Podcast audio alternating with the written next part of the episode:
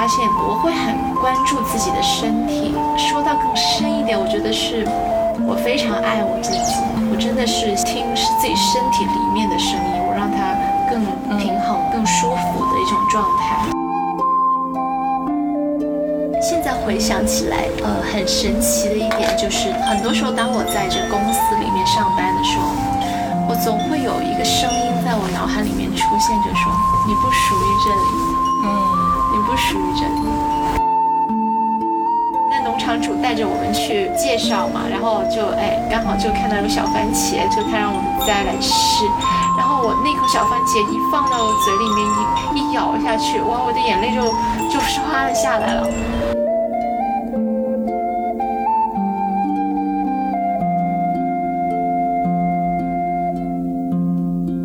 那我 再开始一遍，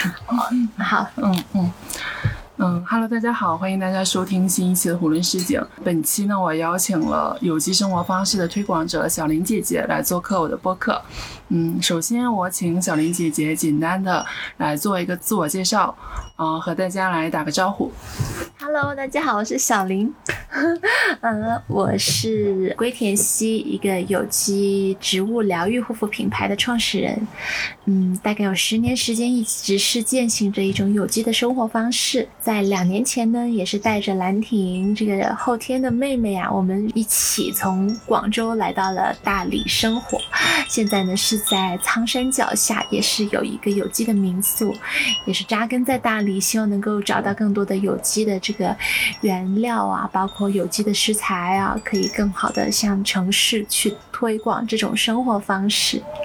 嗯呃，首先我就是在我的印象里啊，我一直，呃，可能会觉得有机就是嗯不使用农药化肥啊这样的一些作物的这种呃种植方式，嗯，所以我不知道就是这个概念是不是还是比较狭义的。对于你来说，你怎么来去定义这样的一个有机生活？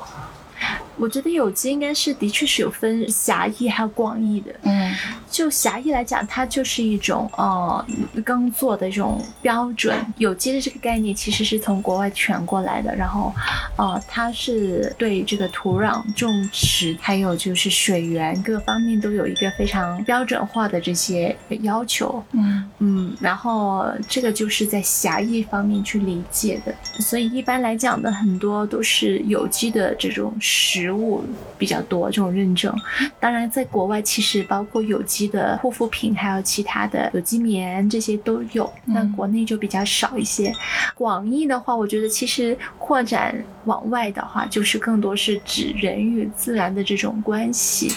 就是更加和谐还有可持续的一种关系。然后最终呢，其实也是希望让我们能够从这种更多的这种物欲上面嘛，能够抽离出来，更多的去关。关注我们跟我们自己的关系，我们跟周围的人的关系，还有就是我们跟自然的关系。嗯，所以它其实更多的是一种，呃，相对和谐的一种生活方式。啊，对，就可持续的、有机的，还有极简。嗯，然后回归到自己的内心，所以我们会想说正念，其实它也是它的一个关键词。正念，嗯嗯。那你可以描述下，就是你自己现在的一个生活状态吗？比如说你自己的一天的生活是怎么样的？然后有哪些方面它是在践行一种跟有机比较相关的一些理念？嗯，我自己的话，每一天可能首先第一个我都会更多的时间是跟自己的身体去做一个连接，所以就每一天的运动我都会有一个。呃，不是是固定的时间，但是一定会有。呃，我会把这个事情呢打散了放在生活当中，嗯，就是会化整为零。对，就会有朋友会问，就说，哎，你好像也没有。非常严格的这种运动的时间，但是你是怎么可以把身身材保持？那我觉得这个其实也是很值得分享的，就是我觉得最重要的是保持自己对身体的这种觉察力。嗯，就举个例子，就是说每一天我都能够感受到我自己身体的那种状态，比方说我的关节或者是我的经络是不是不舒服？嗯，呃，还有就是每一顿饭吃完之后，我我的这个肠道的感觉是怎么样的？嗯，就是。我我一定要让它保持在一个我觉得特别，平衡的状态上面。所以就每一天我的运动呢，就化整为零是怎么样的？我有分享过一些照片给我的客人，就是我有时候一边工作一边在压腿，一边在在洗碗就一边在踢腿。嗯，对，就是为了为了运动。嗯，对。所以你不是抽出整块时间来运动，对，而是说把你的运动就是打散到你自己生活当中每一个做的事情里面的时候。那这个是一个，然后。嗯，还有就是，呃，在吃的这个事情上面，其实我们也一直非常的讲究。首先，第一个就是我们吃的很淡那个味道，所以一直都比较敏感。就是在外面，如果是吃到一些有香精或添加剂很多的，就会就身体有一个特别坏的一个反应，就不舒服。嗯。我觉得这个好处呢，就是让我们整个身体就是还是保持着一种敏感度，因为现在大多数人吃东西都是味蕾都已经是很喜欢很浓的味道，嗯，呃，就是味蕾上面的这个刺激。但其实像我们来到大理之后，接触了很多有机农场，然后就会觉得，真正你去吃这个很新鲜的有机的食物的时候，其实是非常好吃的，就它本来就有很多的味道。食物上面，我们都尽量是吃原味的啊，新鲜的食物。嗯，就这个其实也是在践行的一种有机的生活方式，就尽量的不吃更多添加剂的东西。那在除了吃之外，就还有我们的护肤的这一块。其实最开始并没有想说什么叫有机护肤，其实也是不懂。我昨天还在跟朋友在说，我说在我。十年前，十年前的时候，就因为是做金融，然后每一天你都要化妆，就那种环境下，总都会去，大家都会用很贵的护肤品。嗯，二十几岁的时候，我已经在用，就五六千的护肤品的时候，我自己就在想啊，我现在已经在用这个价位的护肤品，那我以后应该用什么呢？嗯，然后我就我还很记得，我当时还想过这个问题，但是没有答案。其实现在这种状态，就感觉是。就让我觉得很舒服，就并没有说要花很多钱在这些上面，但是我觉得我现在的品质，无论是吃的还是用的，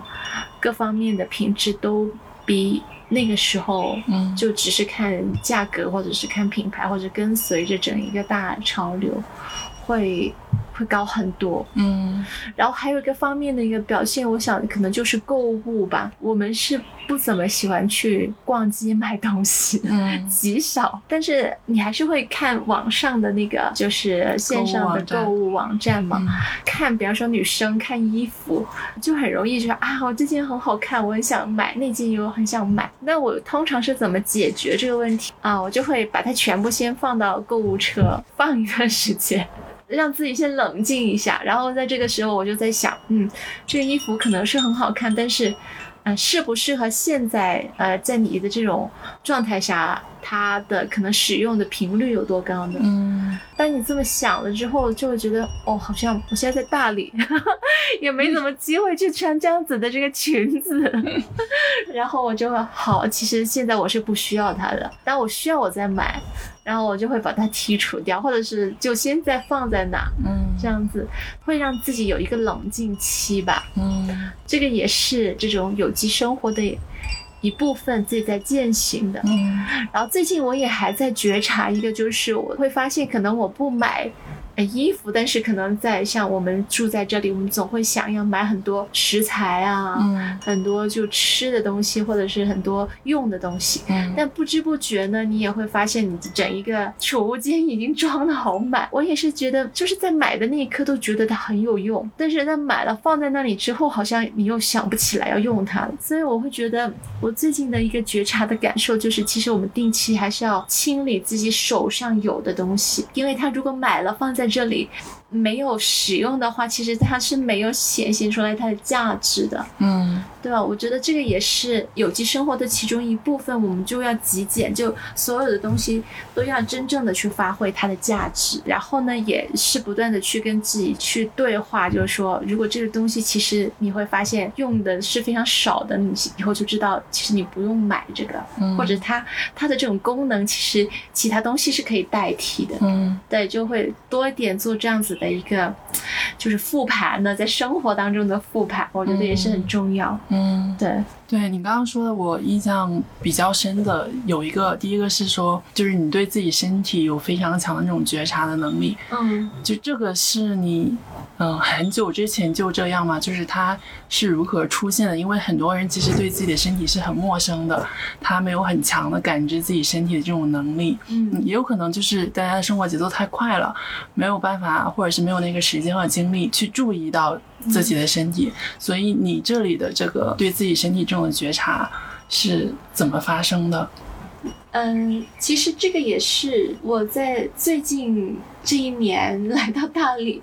跟很多朋友在聊天的时候才会发现自己这个特质。嗯，但其实做这件事情倒是一直在做着，但是就是我们的小伙伴就说你的特质就是给人感觉就是美的不费力，他就这么说了一句，我说哎，就开始想自己才开始想 关注自己的身体。说到更深一点，我觉得是。我非常爱我自己，嗯，这种爱还不仅是不是讨好外界，说让它看起来更美的那种，而是说我真的是听自己身体里面的声音，我让它更平衡、更舒服的一种状态。这个然后就慢慢发现，我会很关注自己的身体。说到更深一点，我觉得是我非常爱我自己，嗯。这种爱还不仅是不是讨好外界，说让它看起来更美的那种，而是说我真的是听自己身体里面的声音，我让它更平衡、更舒服的一种状态。身体给他的一些语言，我感觉其实你自己是可以觉察到的。嗯，只是说它放任了这种它的发生。其实城市里面的人，一方面是吃进去的东西。不是真正天然有能量的。嗯，第二个就是排出来身体的毒素也没有及及时，还有就是不仅是吃的，还有情绪的垃圾也很多。嗯，所以我觉得就是有机的这种生活方式，一个是真正在这种物质面上面的，还有就精神层面上面，两个都会更加纯粹一些。嗯嗯，那我想问一下，就是你，因为我看你。也有在做这种，比如说有机民宿呀，然后有机的护肤呀，还有这种偏疗愈型的一些呃事情。对，就是你怎么？描述你自己现在做的这些事情，然后他们之间是有一些共通点，或者是彼此之间是有互相联系的嘛？就是你是有一个框架，或者是有一个规划在做这些现在的这些事情吗？嗯，对，其实所有东西最开始围绕的还是因为想要去做有机护肤，女生还是对护肤这件事情更加的敏感一些。我自己在配方的研发上面。哦，在这么多年，自己的感受也是知道自己在这方面是有天赋的，所以我就很想在这个方向继续能够做下去。嗯，呃，但是呢，其实有机护肤就不要说是有机护肤了，就是有机的这个产业，包括有机食品类的，其实这条路也是非常非常漫漫长，因为你需要做很多的消费者的教育。嗯，所以其实这个过程你是快不了的，无论是做这个有机的民宿，嗯，还是就其他的方式，那。那其实都是希望有这样子的一种机会，不同的机会让更多的人能够接触。在民宿这里就是一种沉浸式的一种体验，就是他用的东西，他在这里吃到的东西，他来这里接触到的我们，都是这种感觉的，给到他的这种感觉，嗯，让他能够完全接纳。而你说到的这个兰亭的音乐这块，我我们会是怎么理解呢？就是我们会觉得。有机最终还是疗愈的，就是我们的身体跟我们内心。那其实可能现在并没有很多人有这种意识，但是音乐大家是有感觉的，就是特别是兰亭的音乐，它的声音是那种特别干净纯粹的那种声音。那所以说很多人他会觉得听到他唱歌，就内心很平静，或者是有一些积累的一种情绪就会。释放出来，嗯，那其实我们是殊途同归，最终其实还是希望大家能够疗愈到现代人的这种身心，这个就是最终我们想要去做到的事情。所以其实是不同的方式和工具，但最终达成的都是想要去疗愈现代人的这种身心健康。对对对，就是包括我们现在在做的这个极简有机护肤的这个体系，就用一个油、一个水跟一个皂来带大家或做整一个护肤的过程。这里面最大的一个改变的地方就是一个转念。因为对于大多数人来讲，护肤的这个过程做的时候，你就像是在完成一个任务似的。每一天我就是完成这个工作就好了，因为我知道我必须要做。那虽然说我已经很累了，我一点都不想去做，我就想马上睡下来。嗯，对，因为你没有感觉这个事情对你有什么帮助，其实。但是当你转念一想，在那一刻，其实是一个每一天特别特别珍贵的你跟你自己身体连接的时候。嗯，你的手其实你是直接感受到触碰到你的皮肤，你的眼睛看着镜子里面的自己。在那个时候，首先你能够知道你这一天你经历了什么，你现在的这个情绪的状态是怎么样的，呃，然后你精神还有就是你的整个身体状态如何？那你在镜子里面的自己，其实你是完全可以读懂的，只是说我们愿不愿意去读。嗯。然后第二个就是在那个时候，如果我们借由这个护肤的这个过程，给我们自己做这样子的一个。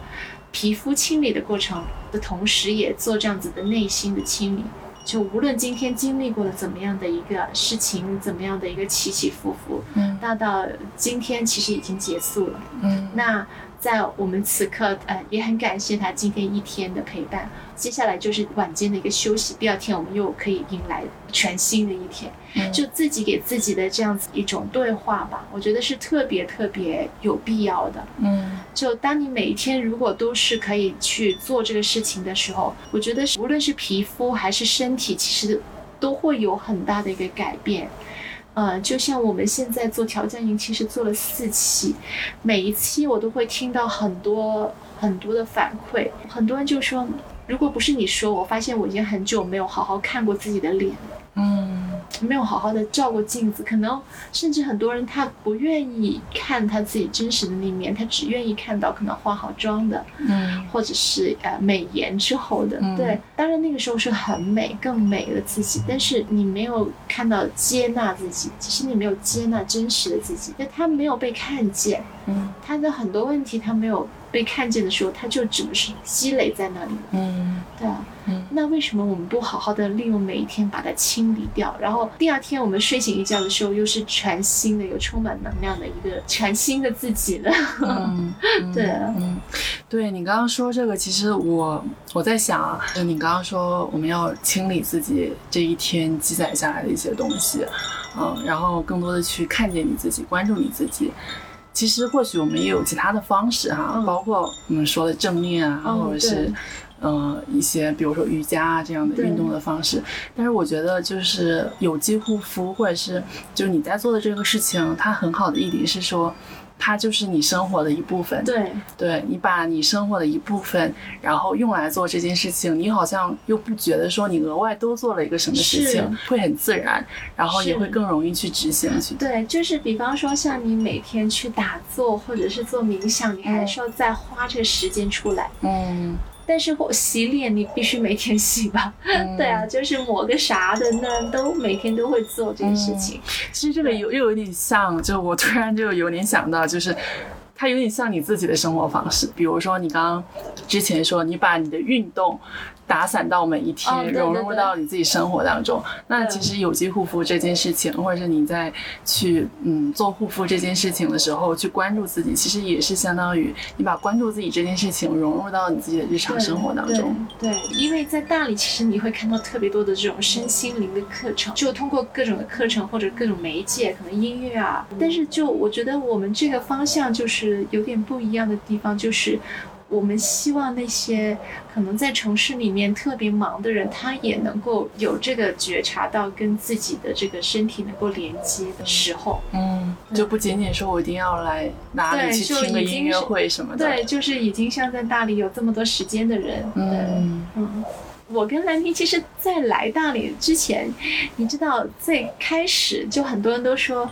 来大理的人很多都是来躺平，对，然后大家都是来这里就是啊，厌倦了城市生活啊，来大理就回归这种田园，或者就与世无争啊，就做自己的事情，嗯，对。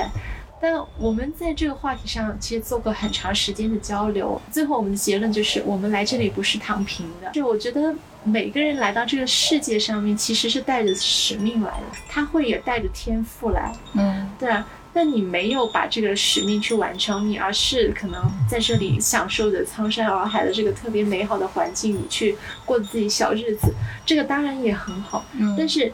你是不是还可以做更多？嗯，这更多的事情，呃，就像我刚刚说到这个，其实城市里面的人更需要。嗯，如果你这里有一个很好的生活方式，或者是有一个很好的理念，是不是我们可以往外去推广？嗯，就是让更多在城市里面的人能够达至一种更平衡的生活状态。嗯，对，嗯，就这样子。所以，对，那就可以就引申到，就是当时为什么从广州搬过来，就是大理，它什么？地方吸引到你，以及就是如果在大理做你现在做的这些事情，它会更有优势吗？就是它会有一些什么样的优势？对，其实最开始从广州来到大理，是因为真的想过这样子的生活。因为在最开始我跟我男朋友去聊的时候，我们也说，我们想在云南生活以后，嗯嗯，我们在这个呃描绘着未来的这种画面的时候，我们说我们要有自己的牧场，要有自己的马。当我们在收到了在大理的一个有机的农场的一个邀请的时候，我们就直接就来了，啊，就直接过来。来了之后，的确我们就过上了我们很。想要过的生活，而为什么后来我们也会频繁的往来，就广州跟大理，就是因为刚刚说到的，我们希望把这这些我们感受到美好的东西能够带回城市里面，然后这个也是我们想要去做的。那在大理，其实它的最得天独厚的就是它有这样子苍山洱海之间的这片黑土地，嗯，所以它能够种出来特别高品质的有机的这个。啊，无论是香草还是这个水果，还是蔬菜，还是大米，这个是最吸引我们的地方。嗯，另一部分就是因为在大理已经聚集了一帮这样子的人，大家都是来自不仅是全国各地，甚至世界各地，都是很喜欢呃一种可能呃更自然的生活方式的人，嗯，可持续的生活方式的人，然后他们也在这里践行着。他们把他们自己的这些经历也带到这里来了，那我觉得这个也是特别吸引我的地方。对，那我们来聊一聊你自己就是之前的经历。好，对，因为我看你之前其实是在金融领域工作了有七年的时间。对，当时是具体是在做一些什么样的工作？对，我之前是在一家外资银行，嗯，那做的是个个人金融理财方面的，就是学理财策划这一块，嗯，呃，在那个时候呢，就是现在回想起来，呃，很神奇的一点就是，很多时候当我在这公司里面上班的时候，我总会有一个声音在我脑海里面出现，就说你不属于这里，嗯，你不属于这里。虽然说，我其实那段时间，我我我也是做的很好的，而且其实，在那个时候，我们算是外资金融机构进入中国的第一批的员工。在我离开了金融行业很长时间之后，我爸爸妈妈还一直心心念，他说：“哇，如果你那个时候没离开，你看谁谁谁现在已经怎么怎么怎么样，就就会说，就是物质上的非常好，对对对对，非常的好，对，做金融这一块，嗯。”但我现在回想起来，这这些年的经历，因为我离开这个行业已经有十年了，我并没有觉得很后悔。呃，虽然说是，呃，你在物质上可能比别人，呃，如果继继续做金融的话，可能会差得很远，但是。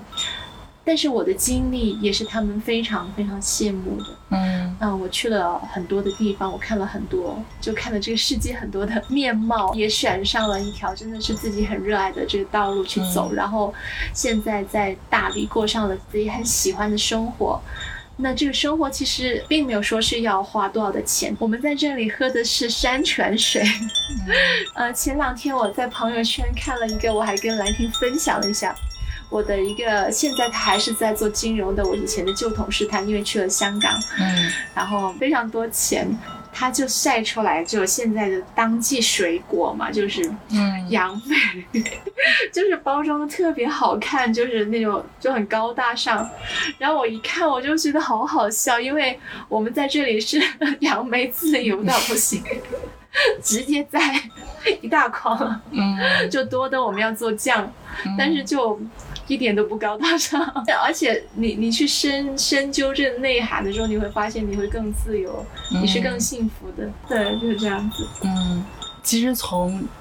你所做的这个金融行业啊，就隔钱那么近的一个行业，然后跨度到去做有机这件事情，其实它的跨度还蛮大的。嗯，当时是为什么想要去做有机这件事情啊？对，然后你是最早是怎么去接触到有机这一块的？对。对你，你 你问这个就特别好。对，就其实的确做金融是真的是一个离钱特别近的行业。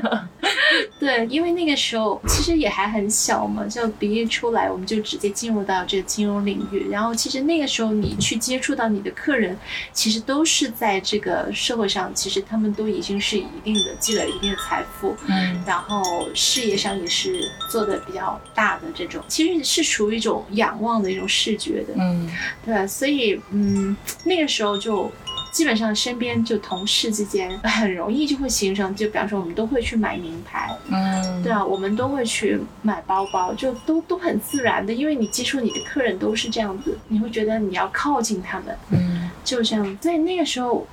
就特别女生哦，你会觉得哇。就以后我是不是应该也找到一个很有钱的老公，那我就可以过上这样的生活，或者是我以后反正我要过这种这种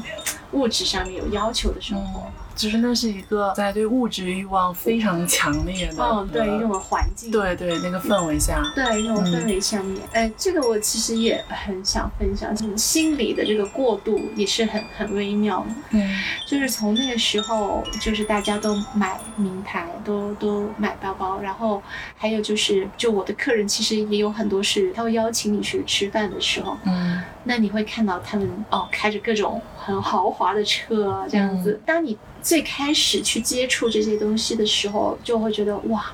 就是周围都是这种投来的这种羡慕的目光，那种会有一种很强烈的这种虚荣心，你会很满足，你很满足。对，对啊，就其实当你去消费这些呃奢侈品的时候，其实那种满足感都是来自于这个。但是我也很神奇，我没有过很久之后，我就我就有点厌倦了，因为我觉得我可能就是天生不是很喜欢这些。就当我去拿着那个包包的时候，我觉得那个包包很不舒服，好重。嗯，然后。然后还有就是，比方说你坐坐着一个跑车的时候，很不舒服呀，那个跑车就好矮呀。然后有那么多人总是会看着你，可能你那天你就是想要像今天穿个运动裤，就是也不梳头的话，你都不敢坐进去，因为太多人看你了。你必须要化个很好的妆，然后再坐进去，然后再去五星级酒店的时候，你才会觉得更搭。我觉得好累啊，好像不是我真正想去追求的。我感觉这种。幸福感是稍瞬即逝，嗯，它不是一直陪伴我的开心，嗯，所以我很快就厌倦了，我就没有继续往这个方向去追逐，嗯，这个也是我觉得我自己在回想之后，我觉得我自己比较比较有优势的一个地方，就是有些东西我可能只是稍微感受了一下，或者是我完全就没有进去，我只是看着别人，我就已经是总结出来。就说，嗯，这条路适不适合我？嗯，我并没有是已经是踏进去，或者是踩了坑之后我才总结出来。嗯，其实离开金融行业的时候，也并不是太知道自己想做什么。嗯，只是那个时候开始接触到了手工皂跟纯露。嗯然后是因为我的一个客人，在美国回来的客人，那我会觉得他们做的事情我很喜欢，然后他们也没有什么自己的这个资源呢，没有推广。我就很着急，就是就，哎，我来就是特别有那种使命感，就要帮他们的那种感觉，嗯，然后所以就帮他们开了店，就我来帮他们看那个店，嗯，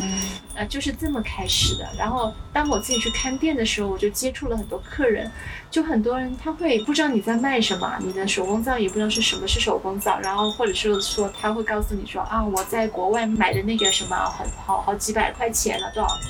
然后我我就有点觉得。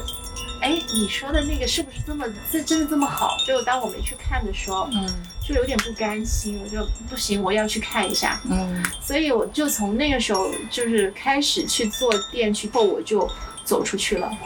就有差不多三四年时间，一直在国外不同的地方去游学，去看这些有机的，呃，护肤的产品，还有有机的农场、有机的展会，嗯，就是接触更多。我很想就是说。你要有说服力啊！你去跟客人去说的时候，你没看过，他们这么跟你讲的时候，你是不知道的。当你真正去了解的时候，就会知道实实情。就像我现在自己去做配方，所以我完全不怕别人跟我讲说，什么奢侈品牌的那个拿过来跟我说，因为我太了解它里面的成分是什么。就是去找根源，嗯，死磕这个行业，这样子，因为是完全陌生的一个行业，这样子。那你刚刚也提到，就是在金融这个领域的公司里面离职的时候，那会儿其实没有想好说未来是要从事有机这这一块儿，然后或者是具体要做什么事情。对，嗯，那这样的一个决定很容易就做出来吗？那个时候是因为其实，嗯，在在职场上的这个有一段时间，那个心理的压力特别大，因为有销售的业绩的那个。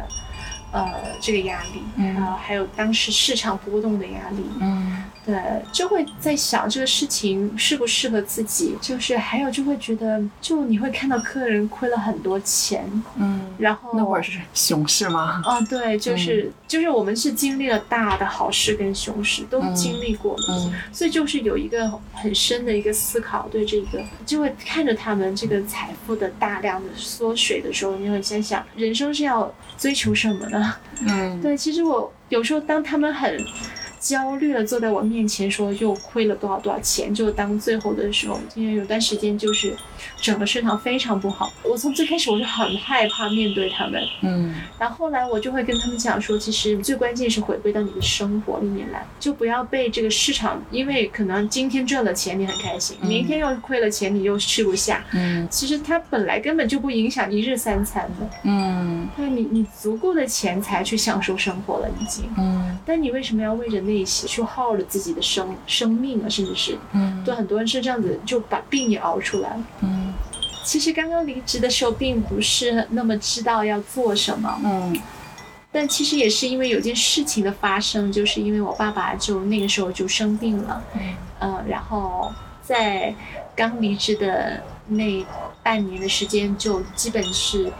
很多时间都要跑医院，嗯，那个也是我第一次去这么多的医院，频繁的去医院，去看到了很很多病人呢，然后甚至是直面了死亡啊，这样子，嗯，然后也会让我生出了很多的思考。以前的话，就我爸爸妈妈会跟我讲说，哎，反正这么年轻，你就拼就搏一下。后来到后来，他们也已经不是这么说，他说。哎，就还是要身体要注意，就是当你每天晚上都九点多要回来吃饭的时候，他们就是说要注意身体。后来我爸爸生病的时候，我印象最深就是那段时间那一次的这个中秋节，我们是在医院病房里面陪着我爸爸过的。嗯，他也是特别的遗憾，他很想出院去过中秋节。然后当时我就跟他讲了一句话，他后来跟我讲说他特别感动。呃，我说其实没关系，就是。啊，家人在哪里，就家就在哪里。那段时间让我感觉真的是健康，真的是最大最大的财富。然后还有就一家人能够陪伴在在身边，我们七点多就可以吃完饭，然后就可以出来散步的时候，我就看着那些匆匆下班还没吃饭的人，我就觉得哦，好幸福啊！就忽然间有一种 自己好幸福的感觉，就看着他们，就看到自己以前的自己，嗯，就这样子，嗯，对。那你是后面是什么时候去很多国家，然后去看有机农场啊、有机展览？是是什么时候后来才去的？其实就差不多从第二年开始就陆陆续续去了。嗯，那个是主要是我那时候一个客人他做的那些，他也是在美国回来，他是一个中医师。嗯，然后我就在帮他去看那个店，但是那段时间就让我有特别多的思考，就关于有机这个就开始慢慢有意识、有概念。嗯。然后呢，也在这种呃这种模式下，因为看店嘛，就很多时间其实你发发觉是浪费的在那里。然后我就在想，怎么可以不浪费这时间？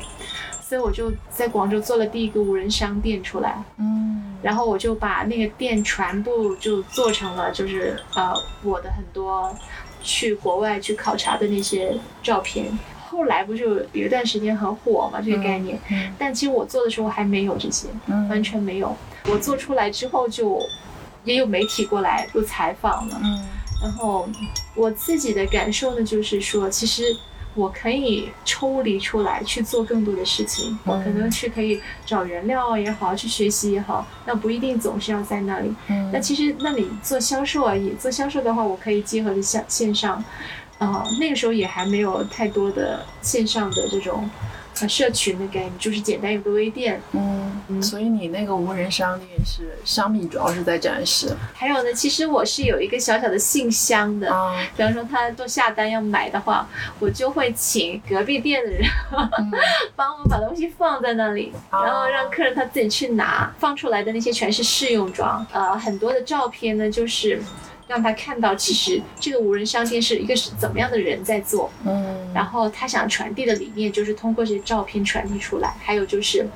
他为什么没在这儿，嗯，他就去了干嘛，就是通过这些照片也是传递出来。其实我我到现在为止也还有很多客人是在那个时候。他们加了我的微信的，就他说印象特别深刻，嗯，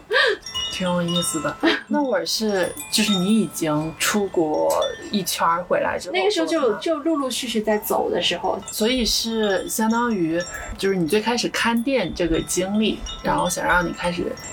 有点想往有机这个方向走。对，那个时候其实是想这种天然的护肤品，但是也不知道有机的这个概念那么清晰。所以有机的概念最清晰的时候是在西西班牙的时候，就是在西班牙的店里面，我第一次看到有机认证的护肤品。哇，我那个时候好开心啊！就我不知道为什么会这么开心。我看到它的认证，看到它的成分，就是有一种触动，觉得。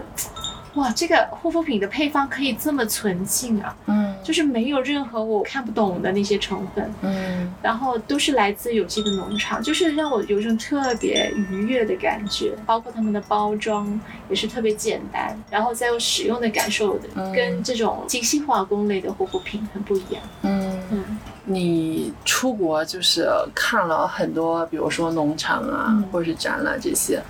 就是有没有，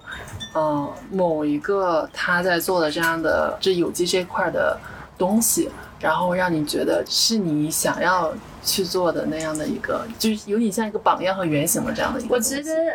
嗯，在国外没有，在国内有啊。对，就护肤品其实就没有了。护肤品，因为其实现在我的定位就是。想要去做一个有中国文化内涵的这样子的一个有机护肤品牌，嗯，也是摸索的往前走。现在这个并没有太多可以参考的，嗯，但是你刚刚说到的这个，的确有这种感觉的时候是在去年，嗯，反倒是在国内，嗯，去年我们去了参观的是国内的第一个德米特的生物动力的香草农场，嗯，它种的全是香草。呃，在我进入那个农场的第一刻的感觉就是哇，全身的毛孔都好像张开了，就是特别感动的感觉。嗯嗯，那农场主带着我们去介绍嘛，然后就哎，刚好就看到有小番茄，就他让我们摘来吃。然后我那口小番茄一放到嘴里面一一咬下去，哇，我的眼泪就就唰的下来了。其实我们吃有机的东西，其实也是吃很多，但是。在那个场域下面吃那个番茄的时候，啊，真的是有一种特别特别的感动。因为在德米特的农场，他们是怎么做呢？他们已经不是一种对抗式的一种种植的方式，比方说，呃，要杀虫或者是要除草，嗯，不是这这种概念，他们是完全是一种共荣共生的，的一种概念，呃。就是他觉得人类要去种植、供养给我们自己吃的食物只是一部分，嗯，还有更多的部分，比方说要供养土壤的，有一部分要供养小鸟的，嗯，有一部分是供养虫子的，甚至是，因为当他们有食物的时候，他们其实是不愿意去破坏你的东西的，大家都是处在一个平衡的状态，嗯，在那片土地上，真正的所有的生物都被善待。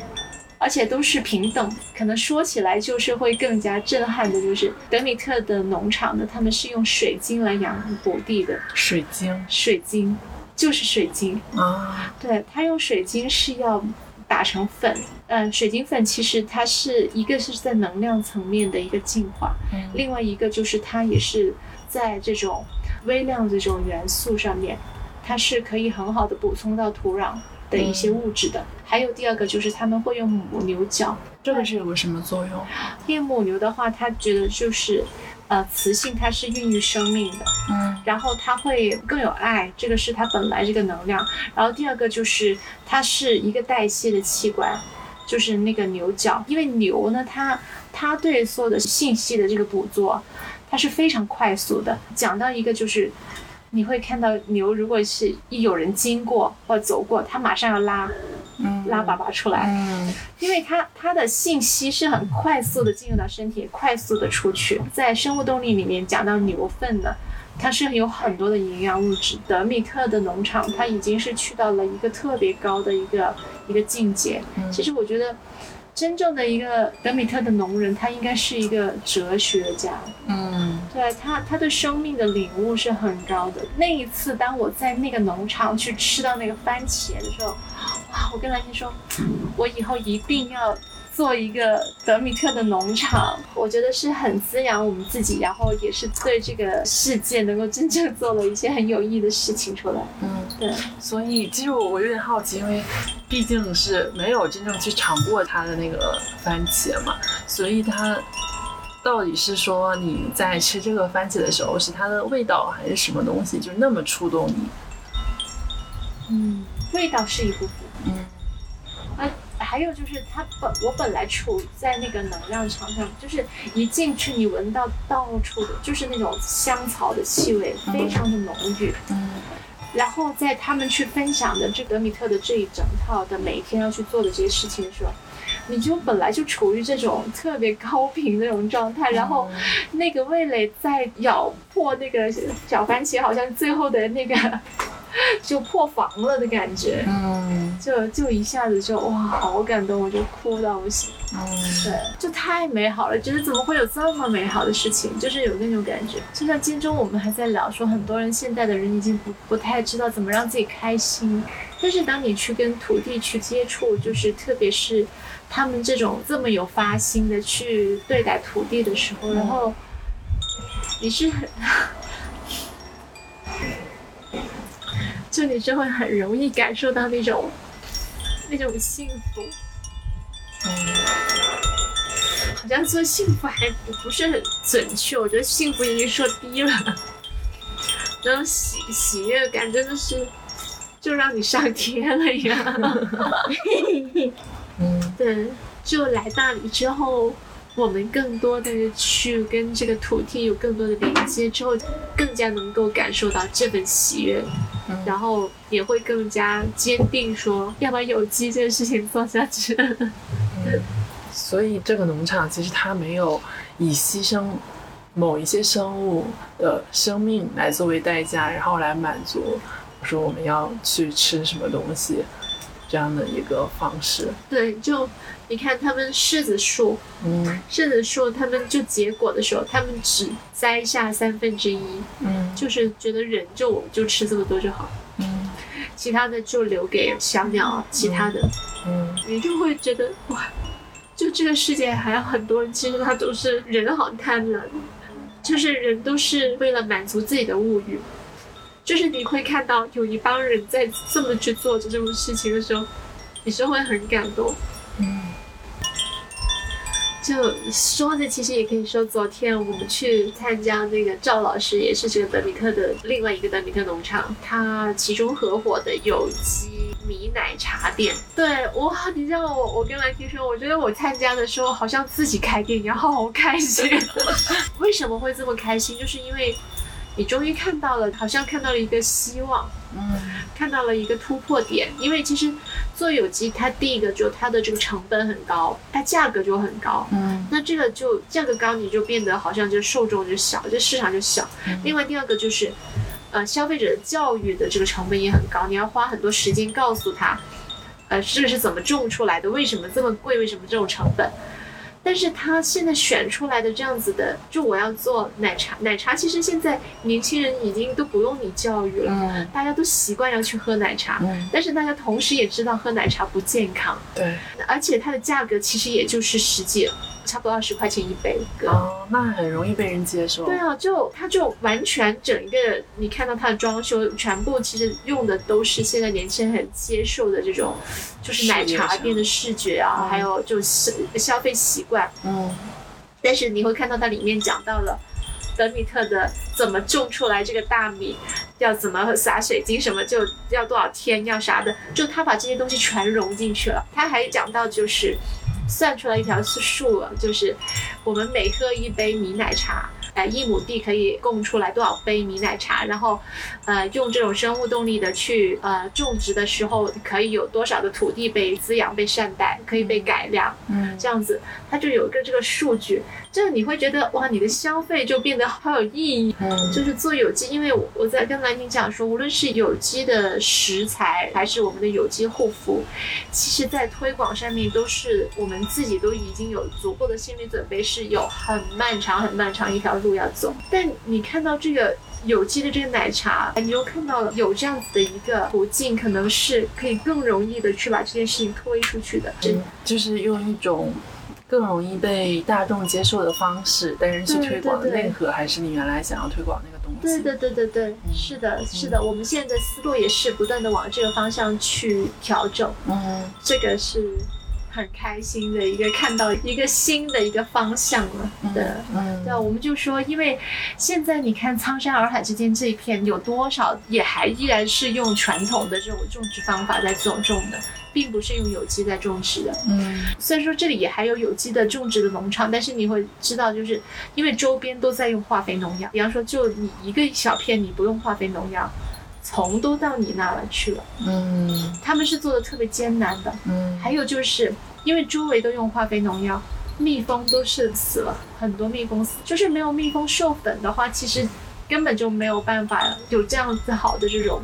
就是生态环境，还有就是这么多的食物，它必须要更多的人去加入进来，才能够做一个生态。对，而且你还不能说你你去跟当地人去说这个很有意义啊，就是可持续啊、环保啊，谁会听你？你一定要从经济角度告诉他们，其实你做这个真的能够赚钱。嗯，他看到你做这个赚钱。把这个产业给做起来，这才是关键，就是能够让更多的做有机的人聚在一起，嗯，然后能够做更多的事情，让政府也能够看到我们正在努力的做这个事情，嗯，然后他们也在政策上还有其他资金支持上面能够扶持，那就更多的人愿意种这种德米特的方式去种植，嗯，对吧？那这个就自然而然的就是形成产业了嘛，嗯，对。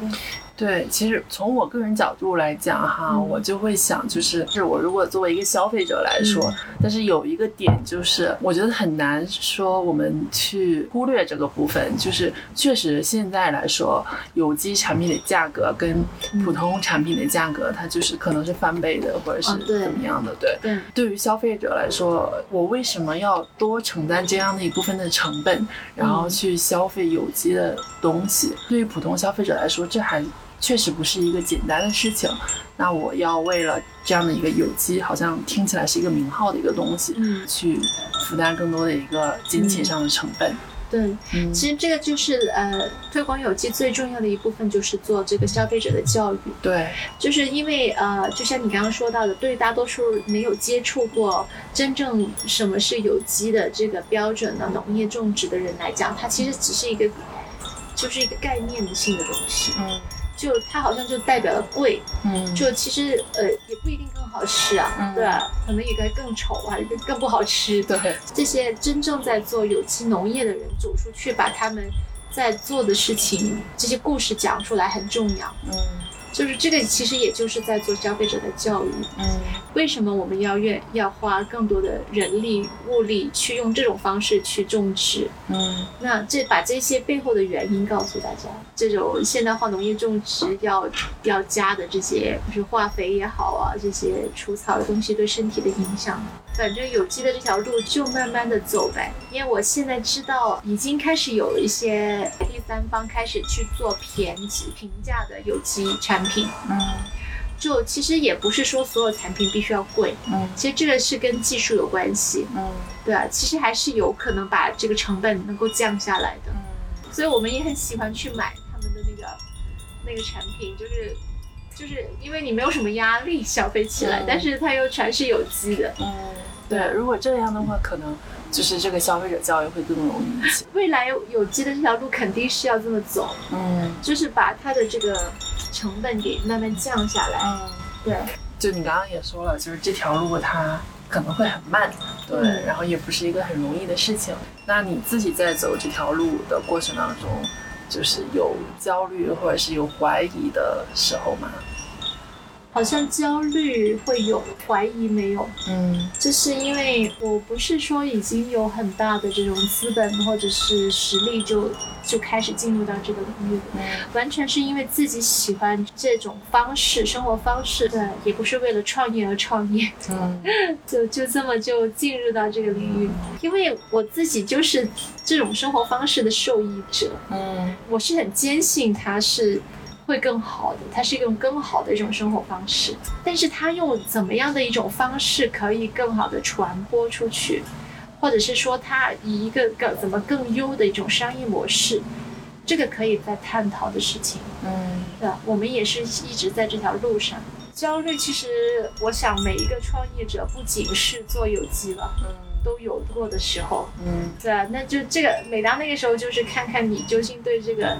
你在做这个事情有多热爱的这种检检验的时刻，嗯，嗯，我觉得自己还是非常笃定的，就是在这方面。补充一个问题，就是你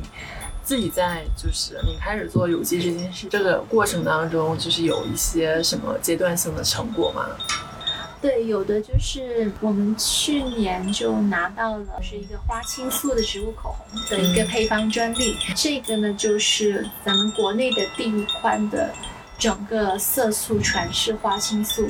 做出来的这个口红。嗯，另外呢，就其实去年我们也是第一次参加了亚洲有机展，就是其实世界有机展的亚洲展区，我们第一次参展就很意外的就拿了两个奖，就一个是年度未来产品奖，一个是年度创新产品奖。嗯，就是去年我也受邀参加了在。呃，印尼的一个亚洲有机大会，作为一个主题演讲嘉宾去发言。那今年呢，我们也是受这个 iPhone，就是呃国际有机运动联盟的邀请，就是会即将是在十月份会去到韩国。那那个呢，就是世界有机博览会，就是全球最大的，七十七个国家的。然后他也会邀请两位来自中国的这个有机创业者去参加，然后就。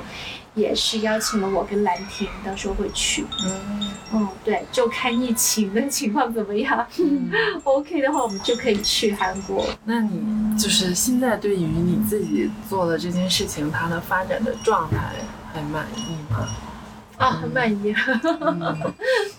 对啊，我感觉自己一直都是处于已经找到自己的天赋，而且走在这个践行的路上的时候。嗯，所以总是在适合的时候，就会有适合的人跟适合的这个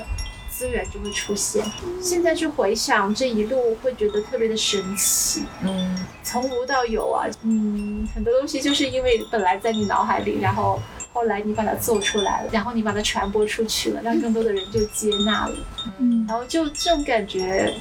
我觉得它好美好，嗯，然后还有就是，居然你还得到了很多的认可，居然还拿到了国际的奖品，然后忽然又拍了个电影，就觉得好像很多事情其实它就在慢慢慢慢的发生，总是会觉得就是神吧，宇宙妈妈它有很好的安排了。就是你只需要是一步一步的做好自己手上要做的事情，然后不要忘记你你为什么要去做这事情，你的初心。嗯，好，那最后再问一个问题，就是如果说听到这期播客的听众，他想要了解有机生活，然后有没有比较好的这样的途径和方式，以及在日常生活当中，就是我们怎么样去更好的去进行就是有机的生活的一个概念？嗯嗯。有机生活方式啊，可以关注我们的 我们的视频号。嗯，对，然后就是如果要践行有机的话，我觉得首先是从第一个是觉察自己，嗯，第二个就是在消费行为上面的一个就自己的去复盘，嗯，对，然后就像可能包括消费的这种习惯也是，就是我们可能可以少花一点钱在。买一些可能衣服啊、包包，或者是一些我们觉得只是满足我们精神上面的好玩的东西上面，嗯，那可能吃上面是不是可以，呃，去买到一些有机的一些食材，嗯，然后去支持有机的农业的发展，嗯，对，包括有机的行业，就像我们做有机的护肤品啊这些，那其实也是变相的，也是在支持可持续的这种生活，嗯的，那我们就先这样结束，结束。